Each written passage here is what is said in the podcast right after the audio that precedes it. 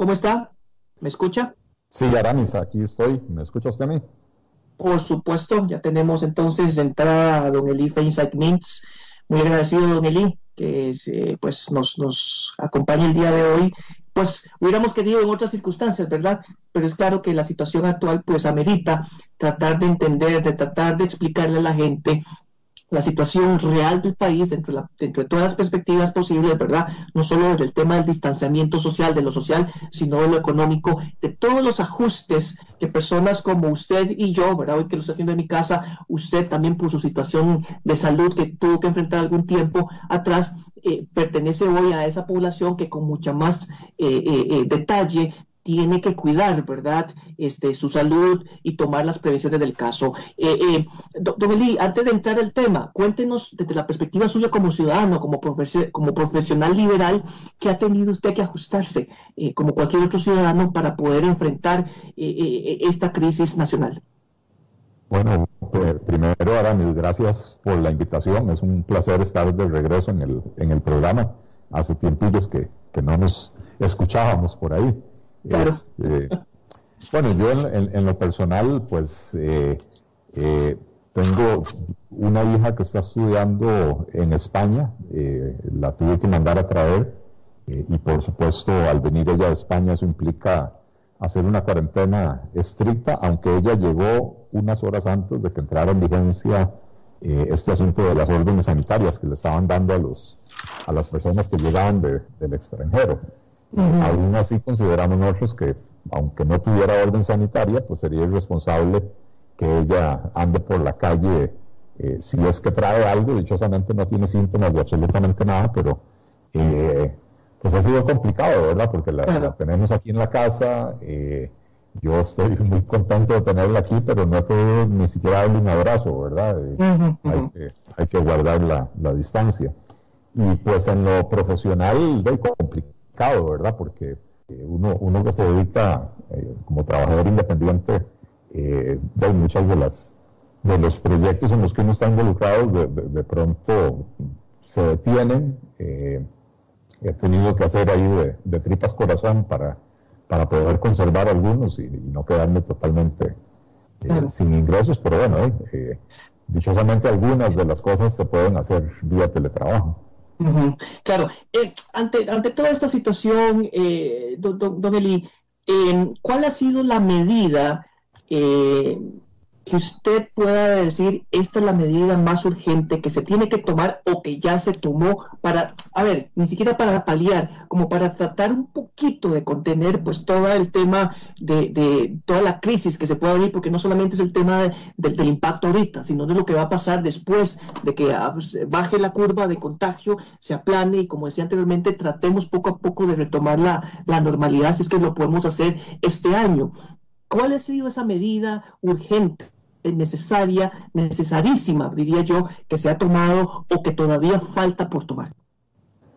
Bueno, el tema económico, obviamente. Sí, sí, yo, diría que de lo que ya se ha tomado, eh, probablemente lo, lo, mejorcito tiene que ver con, el tema de la flexibilidad laboral, eh, en términos, eh, o sea, en, el sentido de que le da a las empresas alguna posibilidad de respiro sin tener que despedir a las personas.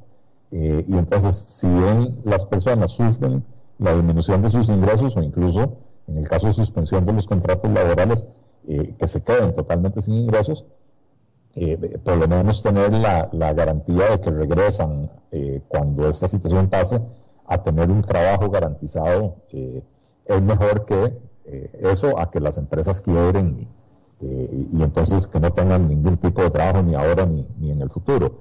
Eh, sin embargo, creo que pues, de las medidas, o sea, las medidas que se han tomado son absolutamente insuficientes.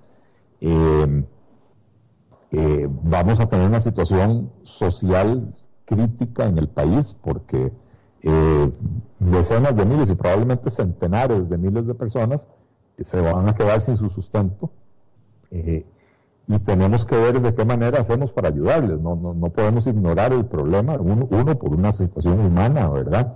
Eh, eh dejar 200, 300 o 500 mil personas sin, sin sustento, sin trabajo, sin ingresos eh, y sin posibilidad de, de, absolutamente nada, ¿verdad? La gente tiene que comer.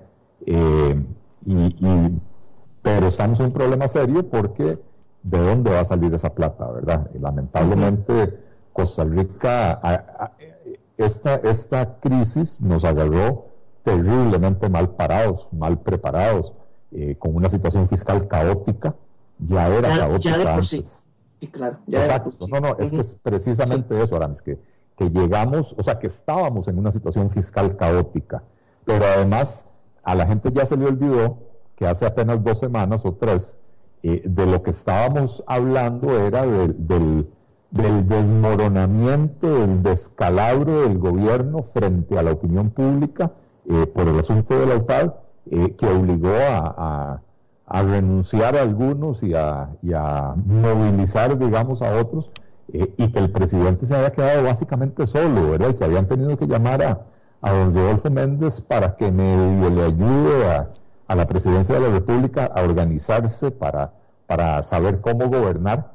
Y en esas circunstancias nos agarra esta crisis eh, con los pantalones abajo, ¿verdad? Literalmente con, con una situación fiscal insostenible y un gobierno que ya de por sí estaba, venía mal desde el punto de vista de, de gobernabilidad, ¿verdad? Entonces, eh, nos agarra en la peor de las circunstancias. Hay que alabar la labor del ministro de Salud, eh, me parece que, lo ha hecho bien,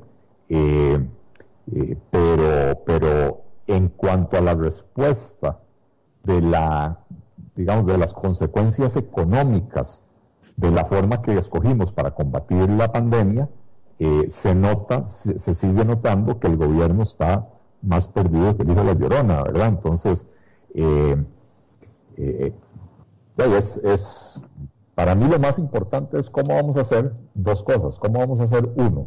Para que la gente pueda vivir dignamente, sobrevivir dignamente los próximos tres, cuatro meses y ojalá sea solo tres, cuatro meses mientras pasa eh, lo peor de la pandemia.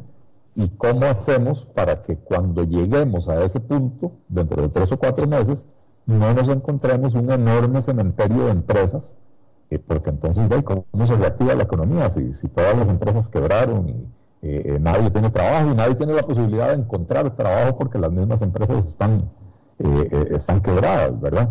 Claro, hablaba con el, con el executado Monge, en el bloque anterior, don Ronnie Monge, de que esta coyuntura es muy fértil para que hayan eh, ideas extravagantes, exóticas, ¿verdad?, de, algunos diputados de la Asamblea Legislativa, otras aterrizadas, otras muy convenientes, otras que hay que analizarlas un poquito por su forma y su fondo. De todo esto, cuando vamos al tema económico, de todas las ideas que han salido, eh, se habla, han, utilizado palabras como, conceptos como moratoria, suspensión de pagos o de deudas, exenciones, ¿Cuál es el concepto en este momento que más necesario, del cual se debe hablar? Moratoria, suspensión, exención, eh, eh, eh, o no sé qué otra me, falta por ahí mencionar. ¿Cuál sería en este momento el discurso que debería manejarse a nivel general? Yo, creo, Aramis, que, no se trata de casarse con un concepto y, solo eso. estamos ante una crisis de una magnitud no, no vista por lo menos en, nuestro tiempo de vida, ¿verdad? Este, habría que ver cómo se va a comparar esto con la Gran Depresión de 1930, pero ciertamente estamos ante una, crisis de una magnitud imprevista, eh, eh, para la cual no estamos preparados y, no podemos sacar de la mesa de discusión ningún concepto ni tampoco casarnos con uno solo. La moratoria, por ejemplo, es un concepto que le ayuda a las empresas cuyo negocio tal vez se, afecte, se ve afectado, pero no se desaparece. Y entonces, eh, no se me ocurre qué, pero, pero una empresa que sus ventas le caen 25, 30%, entonces con la moratoria puede jinetear la plata de los impuestos, con eso tener un flujo de caja razonable para mantener su planilla, para no tener que hacer despidos masivos, etcétera. Eh, y, una vez que el negocio se recupere, entonces vuelve a generar el flujo de caja necesario para pagar esos impuestos. Eh, pero para una empresa turística que pasó a tener cero ingresos, ¿de qué sirve la moratoria? Si la moratoria lo que dice es los impuestos que usted recaude, reténgalos, no, no se los entregue al, gobierno hasta dentro de cuatro meses. Este, pero si mi facturación es cero, los impuestos que, yo recaudo o que yo retengo son cero. Entonces, eso no me genera eh, flujo de caja, ¿verdad? Eh, es, es, o sea, es un tema bastante complejo, Aramis, y, y, o sea, hay que tomar medidas en varios frentes, ¿verdad? Y se han tomado algunas medidas, insisto, lo de la moratoria no es malo, pero no es una solución global, no es una solución para todo el mundo. Eh, lo, de los ajustes de los créditos bancarios es una buena cosa también. Eh, creo que está en el mejor interés de los propios bancos eh, ofrecerles a los clientes más flexibilidad y la posibilidad de que sobrevivan, o sea, que no, que no queden ahorcados en estos meses por las exigencias del banco, paguen ya, ¿verdad? De que sobrevivan para que entonces puedan seguir manteniendo una relación de largo plazo con ese cliente. Eh, cuando uno financia la compra de una casa, eh, si uno se atrasa tres, cuatro cuotas, eh, el banco viene y le quita a uno la casa, ¿verdad? Ah, Pero cuando son 100 mil clientes los que están en ese problema, ¿qué hace el banco? ¿Para qué va el banco a, tratar de quitar 100 mil casas? O, o 30 mil casas, 50 mil carros y 20 mil refrigeradores. ¿A dónde mete el banco todo eso? Eh, el, costo de administrar eso es enorme. Eh, los activos se van depreciando en el tiempo. O sea, al banco no le conviene eh, que sus clientes quiebren. Y, que Entonces, como digo, las medidas, algunas de las medidas son mejores que otras, algunas son necesarias, pero yo coincido, yo, yo no pude escuchar la, la, primera parte, y por cierto, si, si don Ronnie va en el carro escuchando el programa, no, él, él, está respetando las medidas sanitarias también, está en casa. Ah, ah, ok, bueno, si está, si está en casa escuchando el programa, le, le mando un, un, gran abrazo, eh, virtual por supuesto, porque no se pueden dar físicos ahora. Eh, pero no, no puedo escuchar la, la, la, primera parte, pero eh, por lo que usted decía que dijo don Ronnie, pues yo coincido plenamente. En los primeros días de atolondramiento, porque esto nos agarró prácticamente desprevenido, ¿verdad? Sí, claro, En los primeros días de atolondramiento, la Asamblea Legislativa se puso diligentemente a aprobar proyectos de emergencia. Ya en este momento yo percibo que lo que hay es una competencia entre diputados y entre ministros del gobierno también para ver quién sale con la próxima ocurrencia que ocupe una portada de algún diario, ¿verdad? O que ocupe el el primer segmento del, noticiero del mediodía. Me parece que ya estamos en eso, ya caímos en ese juego politiquero de, de, vamos a ver qué, qué guía proponemos para aparecer ahí. Eh, entonces, si bien al principio las cosas nos, nos pueden haber agarrado desprevenidos, eh, ya después de 15 días o 3 semanas de que, que, estamos en eso, alguien en el gobierno debería de haberse sentado a pensar, ok, hagamos una estrategia y que todo lo que se proponga y se apruebe se enmarque dentro de esa estrategia. Eh, apenas ayer el gobierno anunciaba un programa para ayudar a 375 mil familias con 200 mil colones mensuales por tres meses. Aramis, ¿y si esto no dura tres meses? Si esto dura nueve, ¿de dónde sale la plata? Eh, y si no son 375 mil familias, porque el propio gobierno admite que no sabe cuántas son y que podrían ser 600 mil también, de dónde sale la plata, ¿Con, qué plata vamos a financiar estos programas. Y ojo, no estoy diciendo que no hay que hacerlo, lo, dije desde el puro principio. A la gente hay que ayudarla porque si no, nos va a matar más gente el hambre que, la, que el coronavirus, ¿verdad? Eh, pero, pero seamos serios, ¿de dónde vamos a sacar la plata? Ahora están hablando de crear un impuesto que le ponen el eufemismo de solidario, ¿verdad? Eh, contribución, aporte. sí, sí, ni siquiera le dicen impuestos, le dicen contribución solidaria. Este, eh, eh, y, y, cómo se llama? Un impuesto que viene en la cola de una reforma fiscal que le metió un frenazo a la economía, ¿verdad? La economía se desaceleró, ha estado creciendo a, un ritmo muy bajo, ¿verdad? Y si ahora pretendemos salir de la crisis metiendo más impuestos, entonces cuando superemos la, la, parte de la crisis sanitaria, ¿verdad? Cuando superemos el tema de, de, la epidemia en sí, vamos a tener una economía que no va a haber manera de, de, que se inicie. ¿verdad?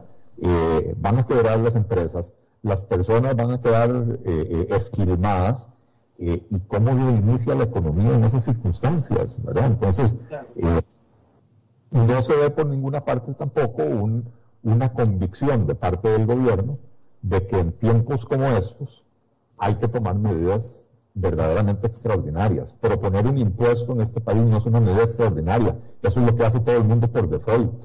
Eh, eh, medidas extraordinarias me refiero a reconocer que tenemos una estructura estatal que eh, obsoleta, ¿verdad? Que está obstaculizando muchas cosas, entre ellas está obstaculizando una mejor respuesta a la, a la crisis del coronavirus, ¿verdad? que, hoy por hoy tenemos que darle todo el espacio posible a quienes están brindando servicios esenciales, a los médicos, a las enfermeras, todo el personal eh, eh, relacionado con, los servicios médicos, ¿verdad? Eh, pero también a los que mantienen la infraestructura eléctrica funcionando, a los que mantienen la infraestructura de, Internet, imagínate, todo, bueno, medio Costa Rica en cuarentena, si no tuviéramos Internet en la casa, ¿verdad? el mundo está en cuarentena también, claro. Perdón, perdón. No, que el mundo está en cuarentena, entonces también todo el mundo está haciendo uso de, la banda ancha y de electricidad y del consumo de agua, de los recursos, ¿verdad? En este momento. Así es, así es. Eh, pero, pero bueno, eh, entonces tenemos que enfocar los recursos que son muy escasos en, eh, en eso, en esas áreas, ¿verdad? y tenemos que recortar en las áreas que hoy por hoy no son esenciales, ¿verdad?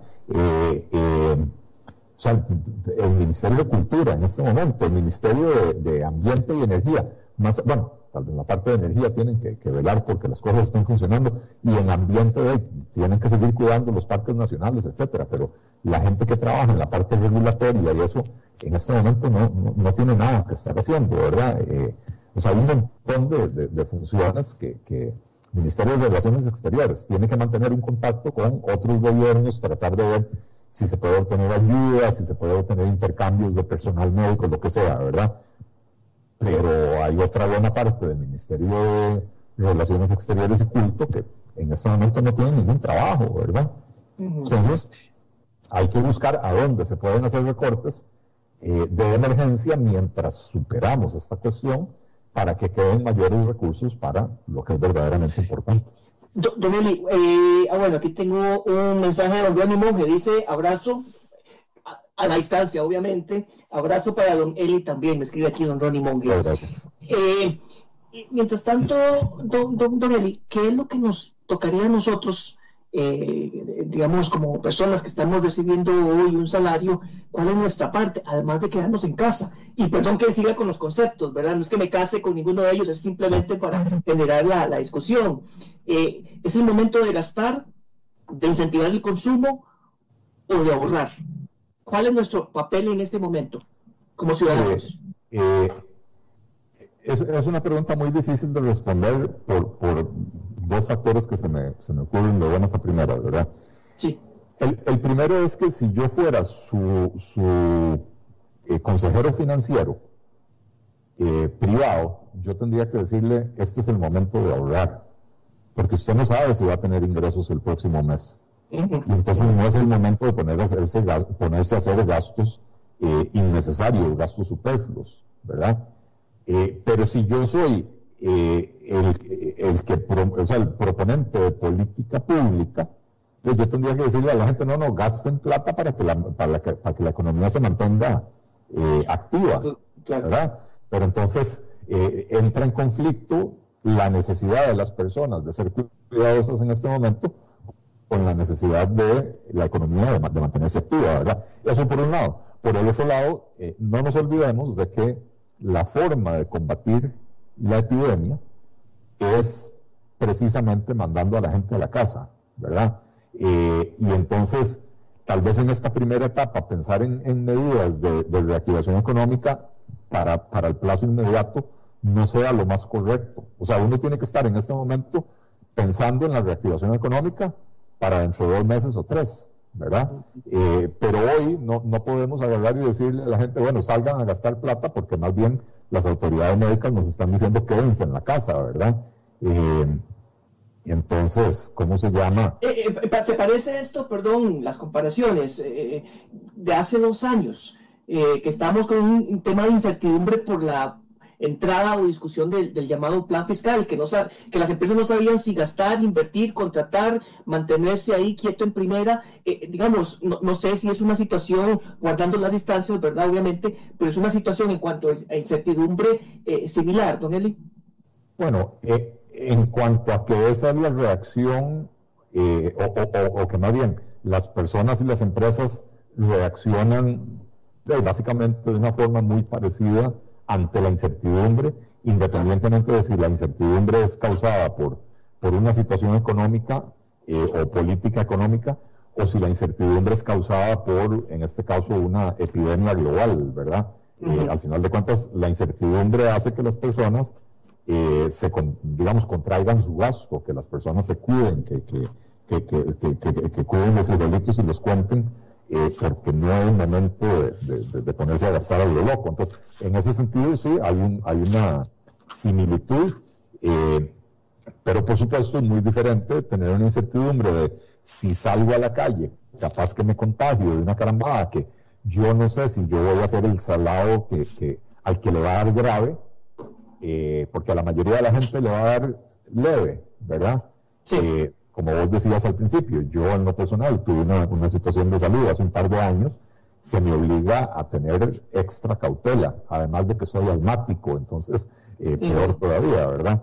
Eh, pero, pero hay personas, eh, yo hoy estaba leyendo después de la conferencia de prensa del ministro de Salud, de que aparentemente hay una persona de 36 años en cuidados intensivos, ¿verdad? Entonces, Correcto. ese cuento de que los jóvenes están eh, eh, seguros y que pueden salir a la calle tranquilamente, no es exactamente así, ¿verdad? Eh, entonces, no es lo mismo la incertidumbre de, de, que estamos enfrentando una situación económica complicada por, por falta de decisión política de hacia dónde vamos, a la incertidumbre de estamos enfrentando una situación que, tiene, que, que va mucho más allá de la economía, eh, y que tiene que ver con la vida humana, eh, que, que, que, ¿cómo se llama? Que hace que la gente tal vez sea hasta doblemente cautelosa, ya no solo el tema económico, sino que es también el tema de la salud que le hace a uno tener esa cautela. Eh, ¿Qué es lo más exótico que usted ha escuchado como, como abro comillas, propuesta, cierro comillas, propuesta para enfrentar, para paliar, para tratar de entender la crisis que estamos viviendo? no sé si, si exótico sea la palabra. Eufemismo, está bien, eso es eufemismo. Sí, bueno, e, e, eufemismo, e, el título de eufemismo del año es la contribución solidaria. Eh, no, señores, es un impuesto y, el impuesto, por más que se vista de seda, sigue siendo un chancho, ¿verdad? Es un impuesto. Eh, lo, más, lo más exótico, diría yo, es el, el interés que están promoviendo quienes desde hace tiempos quieren destruir el, régimen de pensiones complementarias del país, de, hacer que ahora en este momento eh, la gente vaya a retirar el, el ROP. Eh, el argumento de la gente dice, bueno, es que esa es plata, esa plata es de, las personas, ¿verdad? Eh, entonces deberían de devolvérsela. Y, y digamos que desde el punto de vista del, principio de la propiedad privada es cierto.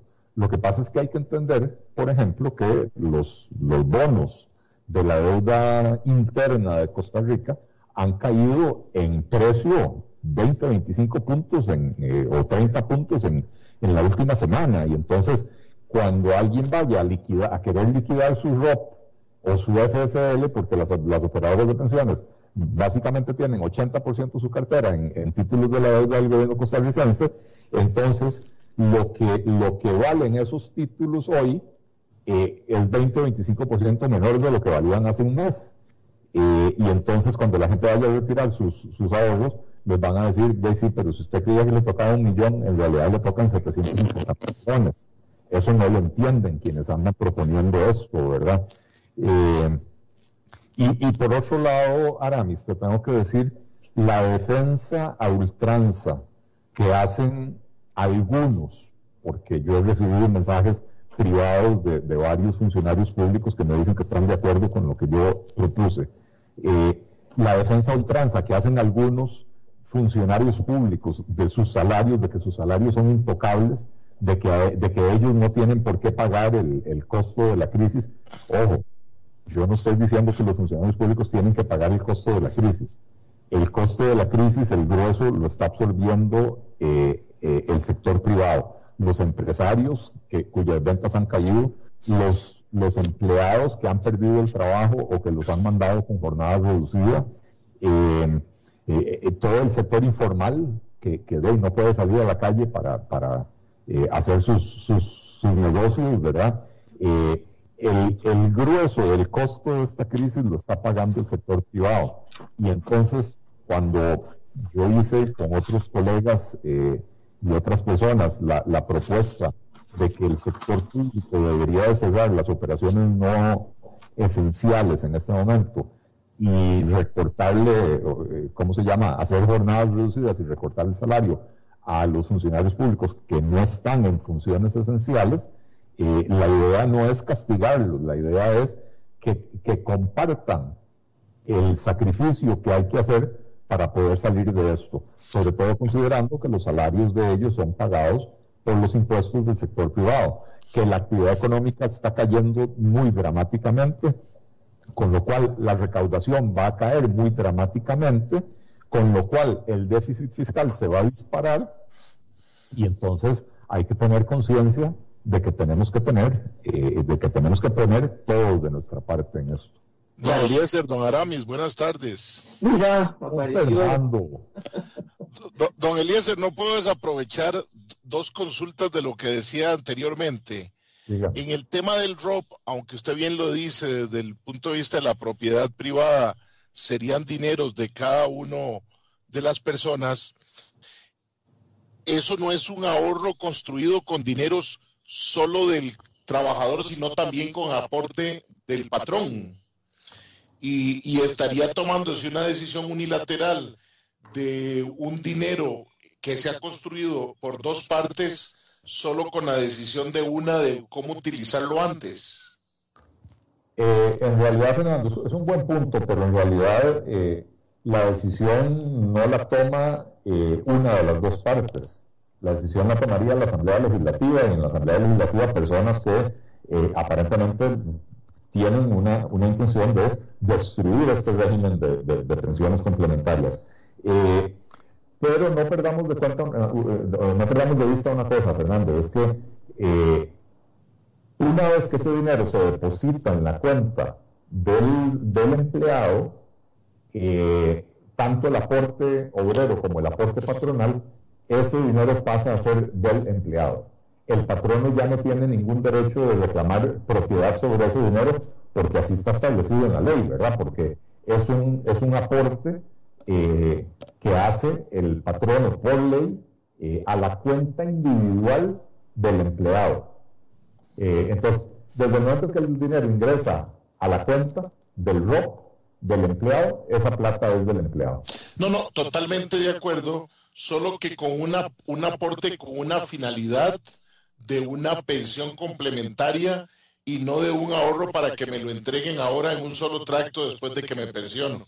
Eh, bueno, estoy de acuerdo. Se, estaría desvirtuando la, la, premisa inicial de la ley original con la que se estableció. Estoy de acuerdo. Eh, y ojo, yo, no, yo no soy defensor de las leyes originales con las que se establecen las cosas.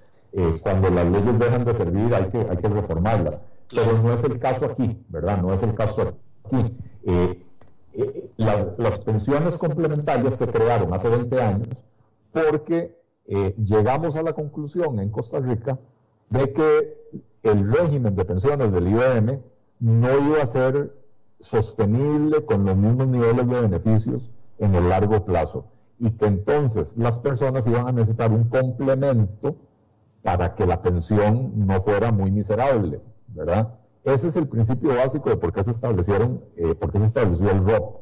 Eh, y, eso sigue siendo cierto. De hecho, conforme ha pasado el tiempo, nos hemos ido dando cuenta, dando cuenta porque eh, se han publicado infinidad de estudios de que el IBM no es una estructura financieramente sostenible como está. Y entonces cada cierto tiempo aumentan las cotizaciones y disminuyen los beneficios. Eh, y entonces el ROP es muy importante para que las personas puedan precisamente complementar eso y no morirse de hambre cuando llegan a, a la tercera edad. Entonces yo no soy amigo de eliminar el ROP, eh, es la única parte del sistema de pensiones costarricense donde hay cuentas individuales, lo cual quiere decir las personas tienen eh, libertad de elección, pueden escoger quién es su, cuál es su operadora de pensiones, pueden escoger un, par de, opciones del tipo de, desembolsos que van a desear, eh, o sea, tienen cierta libertad de elección eh, y además son cuentas individuales, ¿verdad? Donde, donde el Estado no puede ir a meter su sucia mano para sacarles la plata. Eh, pero, ¿cómo se llama? pero ciertamente yo, yo creo que esto de, pretender destruir los ROP en este momento eh, a, algunas personas les, les, brindará un alivio porque van a tener acceso a, dinero que de otra manera no lo tendrían, eh, pero lo que hacemos es posponer el problema al momento de, la jubilación, cuando ni el IBM va a alcanzar, ni van a tener eh, la plata en el ROP, ¿verdad? En ese sentido también, Fernando, y, y Aramis, el, el FCL, el Fondo de Capitalización Laboral, sí es un fondo que se diseñó pensando en ayudarle a las personas en caso de que perdieran el empleo. Y entonces, eh, yo no vería mal cambiar las reglas del FSL para que se le permita, por ejemplo, a una persona que no, no perdió el empleo, pero le redujeron las jornadas, o que no perdió el empleo, pero que le suspendieron el contrato laboral, permitirle a esas personas retirar el FSL para ayudarse mientras no tienen ingresos o sus ingresos se vieron disminuidos. Pero tenemos entonces el problema práctico de lo que le estaba comentando Guaranis hace unos minutos. El valor hoy de los bonos de la deuda costarricense que componen la mayoría de las inversiones de, los, de las operadoras de pensiones de Costa Rica, el valor de los bonos ha caído 20, 30% en, en la última semana o en los últimos 10 días. Y entonces, eh, hoy pretender liquidar eso es un disparo en el pie de los propios ahorrantes. Y además, ¿quién los compra? Bueno, esa es la otra, ¿verdad? ¿Quién los compra? Este... el problema no sería, por supuesto que es un problema el valor. El segundo es quién va a querer comprarlos, ¿verdad? Así es. Don Aramis, perdón la interrupción. No, no hay problema. Yo nada más, como última pregunta, eh, don Eli, no, no, puedo dejarla pasar, igual que le pregunté a don Ronnie Mounen desde su perspectiva eh, eh, de, su conocimiento legislativo como liberal progresista. El 121 en la Constitución Política, suspensión de algunas garantías individuales si esto se acrecenta o pasamos de amarilla a roja. ¿Cómo lo percibiría usted? ¿Es el plan Z? O, lo, ve como una medida necesaria eh, en muy corto plazo o hay que esperar según los números que nos vaya dando el Ministerio de Salud? Don Aramis, perdón, déjeme terciarle con esa misma. Porque al tema de la libertad de tránsito, la Asociación Nacional de Fomento Económico, ANFE, presentó ante la Sala Constitucional eh, alguna acción, no sé si fue un amparo o una acción de inconstitucionalidad, porque se estaba privando la libertad de los ciudadanos y, sin duda alguna ANFE recoge a un buen grupo de, del sector liberal económico. Entonces, ¿qué piensa de lo de ANFE, don Eliezer, y de lo que claro. dice don Aramis? Adelante. Bueno, eh, 121 suspensión de garantías individuales para mí siempre tiene que ser la ultimísima opción, ¿verdad? Eh, Creo que basta con que nos fijemos en lo que está pasando en España, donde prácticamente desde el principio eh, decidieron suspender algunas garantías eh, constitucionales y la verdad es que el Estado español ha estado abusando de ese derecho, ¿verdad? Eh, nosotros sin ejército para poder detener a la gente formalmente. Nuestra autoridad policial difícilmente podría a mí, no me preocupa, a mí no me preocupa que, el Estado no pueda detener a la gente. Yo no quiero que el Estado detenga a la gente. Yo quisiera que tengamos el poder de convicción para que la gente eh, cumpla con las recomendaciones eh, que mm. están dando las autoridades eh, para poder frenar la curva del, del, contagio, ¿verdad? eh, me parece que, llamar a la suspensión de las, de las garantías constitucionales en este momento es una irresponsabilidad. Habiendo dicho eso, las leyes de emergencia sí le permiten al gobierno tomar medidas que son restrictivas de nuestras libertades para atender la emergencia. Y, y, ¿cómo se llama? Hay una, una restricción vehicular ampliada Lamentablemente, ya el Estado costarricense, eh, perdón, ya, ya la Sala Cuarta ha determinado en el pasado que, que es una potestad del Estado costarricense, que nos pueden limitar eso, y entonces, en este momento, eh, eh, amparado en un decreto de emergencia, lo más probable es que la Sala Cuarta igual va a decir que el Estado costarricense tiene la potestad de hacerlo. Entonces, lo de antes es una pérdida de tiempo. Pero, pero insisto, las, las leyes de emergencia o las, leyes de, atención de emergencias de Costa Rica le permiten al Estado costarricense restringir ciertas libertades de manera temporal eh, y, específica sin tener que hacer una, una cancelación de garantías individuales, una cancelación general de garantías individuales constitucionales eh, y me parece que ese es el camino que hay que seguir. Ciertamente para, hacer una emergencia a veces hay que, hacer esas cosas, ¿verdad? si hay un, huracán, o si viene un huracán y la trayectoria del huracán es tal que va a pegar en una zona geográfica específica, es razonable prohibir que la gente se traslade a esa zona geográfica.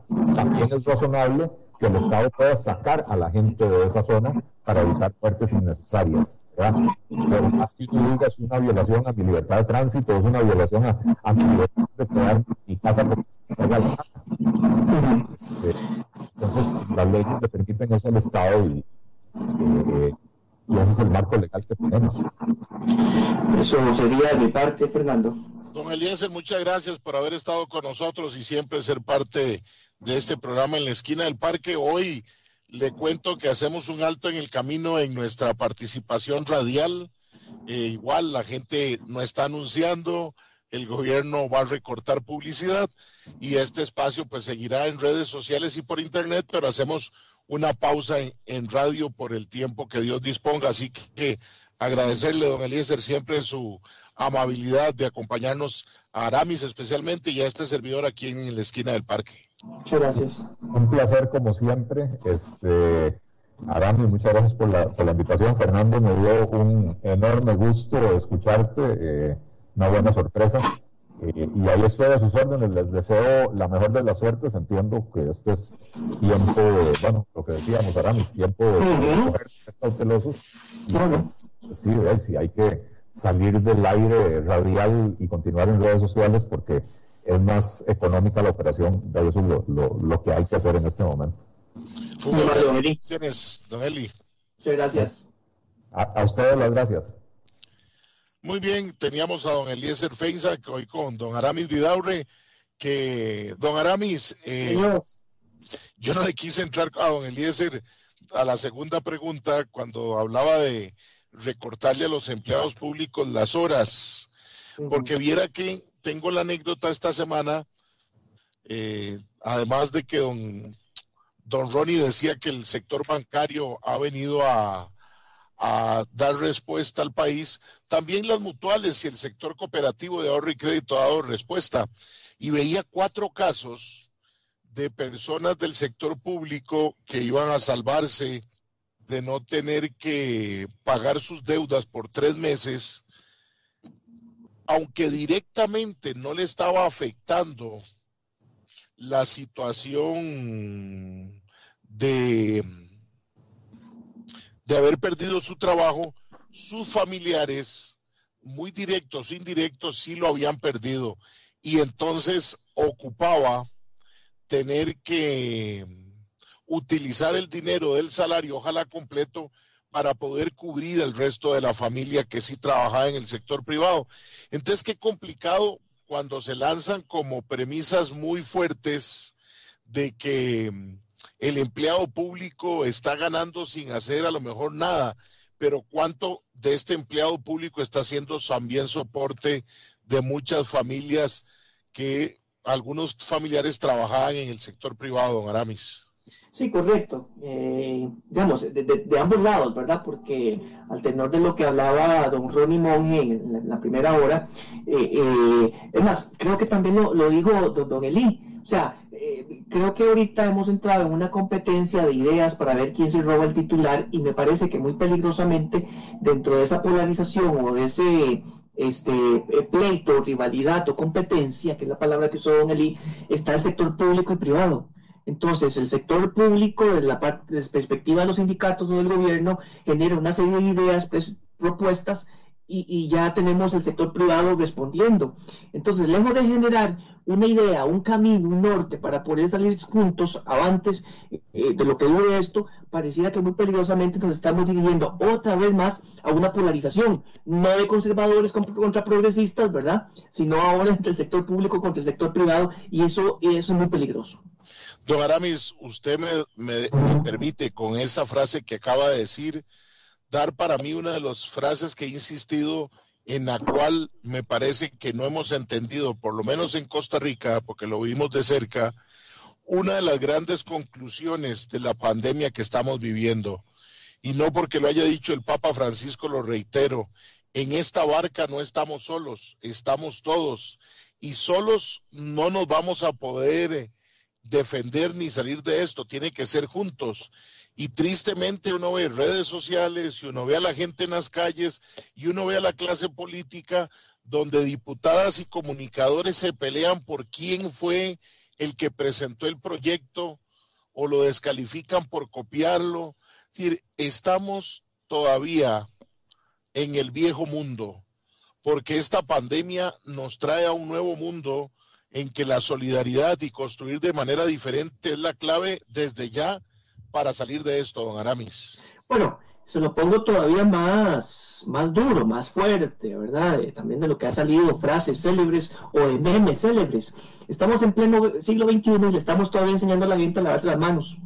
Bueno, esa, es, una enseñanza tremenda, ¿verdad? Que a estas alturas de la vida tuvimos que entrar al lavado de manos en forma, porque algunos con 48 años a lo mejor no lo hacíamos de la mejor forma, pero, nos cuesta entenderlo. Don Aramis, yo quiero aprovechar eh, también hacer un llamado de atención a la gente que nos esté escuchando. Vean, hoy en Italia ya se dan saqueos en supermercados llamados a la rebelión. Esto es la psicosis de lo que se está viviendo porque además la seguridad social, muy diferente a la nuestra, pero seguridad social al final en Italia ya colapsó y nosotros, si no hacemos algo, va a colapsar nuestra seguridad social.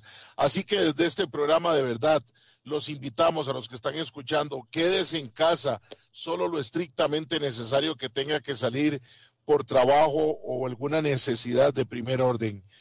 Y don Aramis, de verdad agradecerle mucho. Hoy cerramos un capítulo como lo cerramos en, en dos emisoras eh, AM donde estuvimos Tenés ahí música de fondo, ¿no? Algo así, ¿no? Siempre, para mejorar. Hoy, igualmente, eh, la vida nos hace hacer un alto en el camino. Yo quiero agradecerle a la familia Hernández y a don José Bustos por la confianza depositada desde noviembre del 2017 para poder estar aquí en Radio Centro 96.3 FM. Igualmente, eh, agradecerle de sobremanera, eh, se me acaba de ir el nombre del compañero de Aramis. Rolando, don Rolando, don Rolando, Jiménez, agradecerle por siempre el trabajo y la compañía. Hoy hacemos un alto en el camino radial. Hoy eh, anunciantes están en otra cosa, gobierno está en otra cosa y por supuesto que nuestros programas dependen de la publicidad. Solo que sucediera alguna cosa poco probable de aquí al próximo sábado, que ya será abril. Hoy cerramos esta aventura en FM en Centro 96.3. Siempre agradecidos con nuestros anunciantes. Primero que todo, agradecidos con Dios por la oportunidad. Yo muy agradecido con Don Aramis por estar en esta lucha de tratar de llevar buenos programas de radio. Don Aramis, de verdad, muchas gracias Continuamos en, Facebook y en redes sociales y en Internet, si Dios lo permite, don Aramis. muy amable usted. Y esto ya lo hemos vivido antes, ¿verdad? De pausas y de em, enfrentar o ajustarse algunas circunstancias. Y ahí te hemos acompañado, Fernando, y, no veo por qué lo sigamos haciendo. Muchas gracias. Muy bien, don Rolando, muchas gracias. Allá en cabina.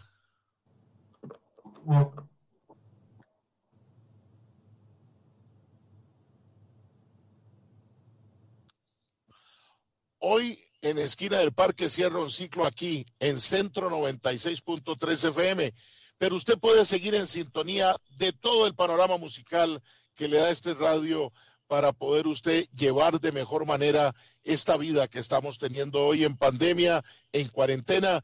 De verdad, agradecido con Dios, con mi familia, con los colaboradores, don Aramis, don Luis Orozco, don Edel Reales, eh, don Giovanni Jiménez, eh, don Giovanni Díaz Jiménez. De verdad, muchas gracias a nuestros anunciantes, a la familia Hernández y a don José Bustos y a ustedes que nos han hecho el honor y el favor de escucharnos. Por hoy es lo último, pero vendrán más cosas en la esquina del parque. Síganos en redes sociales. Que Dios bendiga a Costa Rica. Muy buenas tardes. Soy Fernando Fait Bonilla. Hasta la próxima.